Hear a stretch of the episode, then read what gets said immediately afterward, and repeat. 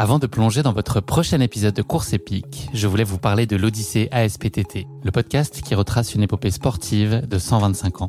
Le mouvement ASPTT propose une multitude d'activités sportives pour tout niveau, du débutant au confirmé, dans toute la France. J'ai particulièrement aimé dans ce podcast l'alternance entre les anecdotes historiques sur de nombreuses disciplines sportives et les témoignages en immersion des adhérents de l'association. C'est à la fois rythmé, vivant et instructif. Avec ce podcast, vous allez vous plonger dans l'odyssée de cette association, véritable pionnière dans la démocratisation du sport en France. Et puis les quatre épisodes de l'odyssée ASPTT mettent en lumière ce qu'il y a de plus essentiel dans le sport selon moi. Les notions d'égalité, de solidarité, d'inclusion et d'accessibilité. Et dont la course à pied est d'ailleurs une très belle expression, vous êtes bien placé pour le savoir. Vous savez désormais ce qu'il vous reste à faire. Faites comme moi, courez découvrir les quatre épisodes de l'Odyssée ASPTT sur votre plateforme d'écoute favorite.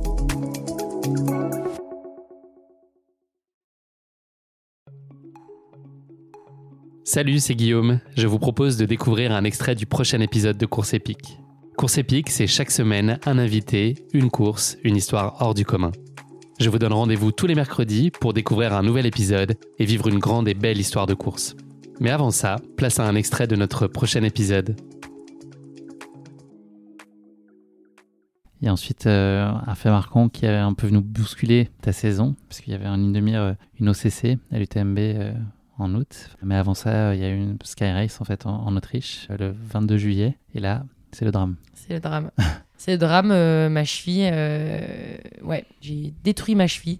7 km avant l'arrivée. J'ai voulu me retourner pour voir bah, Hilary Jardy que je venais de passer. Et je tourne la tête et à ce moment-là, bah, je trébuche dans un pierrier, dans un plat montant. C'est triste. et... On attendait mieux de toi quand même, un peu de flamboyance quand même. Vrai. Hein dans une descente hyper technique, euh, non, quelque chose. Ouais, même pas. C'était un peu technique quand même, mais euh, c'était plat montant. Franchement, là, c'est moyen. Donc, euh, non, manque de lucidité. je hurle, je pense qu'elle m'a entendu, Hilary.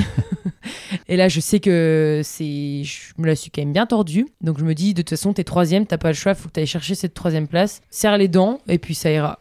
Et là, franchement, je pense qu'en termes de dépassement, de douleur, je suis allée assez loin parce que j'ai passé la ligne d'arrivée. C'était vraiment. Enfin, déjà, euh, la descente était, c'était glissant, c'était technique. Je me suis dit, mais là, tu retombes, ta cheville, tu vas arriver, elle va être. Euh, enfin, elle va pendre en fait. Et non, tout s'est bien passé. J'étais hyper concentrée, focus sur là où je mettais les pieds, sur les cailloux glissants. Et là, je vois la ligne d'arrivée, c'était un, une délivrance, un soulagement. Et j'avais qu'une seule envie, c'était d'enlever ma chaussure et là, j'avais, je, bah, chantais que j'étais pas à la limite du malaise, mais j'avais, j'avais un peu la tête qui tournait. C'était les émotions, c'était bah, ce choc-là, euh, la cheville qui a tourné. Et puis, bah voilà, après, je pensais que c'était une petite entorse et que en 3-4 jours, c'était fini. Donc, euh, Simon m'avait mis euh, des séances de force à vélo. 5 jours après, tout allait bien, quoi. Mais non, euh, je suis allée direction euh, médecin du sport et puis euh, IRM, radio. Et là, là c'était vraiment le drame avec bah, ligament lésé. Et puis le pire, c'était la fracture du cinquième, cinquième méta. C'est la première fois que tu étais confronté à une telle blessure En tout cas, de cette gravité, entre guillemets? Ouais, j'ai déjà eu des petits soucis, mais de là, être arrêté plusieurs mois sans courir, c'était la première fois. Le deuil le plus dur à faire à ce moment-là, c'est quoi? C'est l'OCC alors l'OCC, oui, mais, euh, mais quelques semaines après, parce que j'étais, je sais pas pourquoi, j'étais super optimiste. Je me suis dit, ça va faire, hein, je, vais, je vais courir, euh, je vais faire de la réduc, je vais aller voir le kiné, et puis, puis voilà. Tu te voyais sur la ligne de départ Je me voyais sur la ligne, j'avais envie, je faisais tout pour que ça aille mieux, pour, euh, je mettais de l'argile, enfin vraiment, toutes les, les remèdes de grand-mère. ouais, j'optimisais tout en termes de, bah, de, même de nutrition, hein, de sommeil, de pour que ça aille plus vite. Et le moment où tu as su que ça serait pas possible, c'était, j'imagine, euh, très compliqué ça a été assez compliqué, ouais, c'était le, coup de massue hein, sur la tête parce que l'année dernière, euh, j'ai abandonné cette course et j'avais une revanche à prendre. C'est une super, euh, c'est une belle course. Et de pas y aller cette année, pour moi, c'était un deuxième échec. Tu l'as su combien de temps avant? Moi, je l'ai su, honnêtement, je l'ai su trois semaines, enfin... Début ouais. août, quoi. En vrai, peut-être deux semaines après la blessure. Et là, est-ce que c'est possible malgré tout de trouver euh, du plaisir à aller euh, sur la semaine UTMB, d'aller encourager les copains, de vivre au milieu de tout ça Ou est-ce que c'est quand même euh, la frustration qui domine? Alors, la, la, la, frustration, elle, domine. un petit fond de tristesse aussi, de voir bah, les copains, courir, euh, le, enfin, ouais, c'était vraiment moi. Je, pouvais, en plus, je pouvais pas courir encore à cette période-là. J'avais ma chevillère et puis, ça, en fait, ça me fendait le cœur. Je sais que bah ça reste que du sport, mais en fait, moi, c'était me priver de d'une belle course et ça me rendait mal de d'être là. Mais je l'ai, fait hein, et je l'assume. Je, je fais pas mon calimero, hein, sinon j'y serais pas allé. Et j'y allais du coup dans le but de profiter à fond cette semaine, d'aller voir les partenaires, d'échanger, de passer du bon temps. Et c'est ce que j'ai fait. Honnêtement, j'ai réussi à passer au-dessus. Après, je dis pas que le jour de l'OCC, ça a été facile. Hmm. J'ai rajouté que tu as fait un peu la fête aussi. Comment tu sais Ouais, il faut, il faut bien fallait décompresser. Ouais. C'est quoi euh, les leviers psychologiques sur lesquels tu as pu t'appuyer pour gérer au mieux cette période-là qui n'a pas dû être simple? Tu parlais de Anne tout à l'heure. Ta prep mentale, est-ce qu'elle a un rôle particulièrement essentiel dans, dans des moments comme ça? Qu'est-ce qui a pu, toi, t'aider euh, à tenir le choc autant que possible? Alors oui, Anne, euh, j'ai fait une séance avec elle pour euh, justement, bah, tu vois, parler de tout ça, essayer de trouver des projets à côté.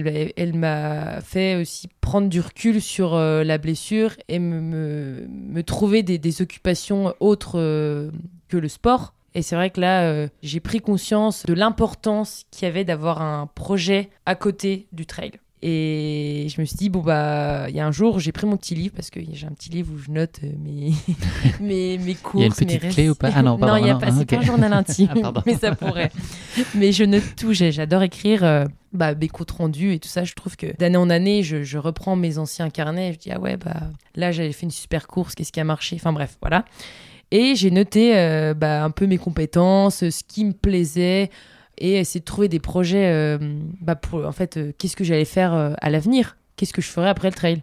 Et là j'ai eu un coup de massue en mode qu'est-ce que je vais faire quoi? Qu'est-ce que je vais faire après le trail? Et franchement c'était pas simple hein. je me suis dit mais oh, tes études est-ce qu'elles vont te servir? Et en fait, je fais un brainstorming en mode, bah voilà, j'adore les, les, chambres d'hôtes, j'aimerais bien travailler dans un refuge une certaine période. Enfin, en fait, je, je me suis un peu redécouvert en mode, bon, bah, ok, il n'y a pas que le trail, tu as d'autres occupations. Voilà, j'ai aussi appris à, à, partager du temps plus avec mes amis, euh, mon, enfin, ma famille, bon, qui était loin, mais je suis rentrée dans les Vosges, ça m'a fait un, bien fou. Faire des coloriages parce que ça, ça te concentre vraiment euh, sur ton dessin et pas sur autre chose. Tu débordais ou pas? Un petit peu. parce que la mine, elle n'était pas, pas bien taillée, c'est pour ça.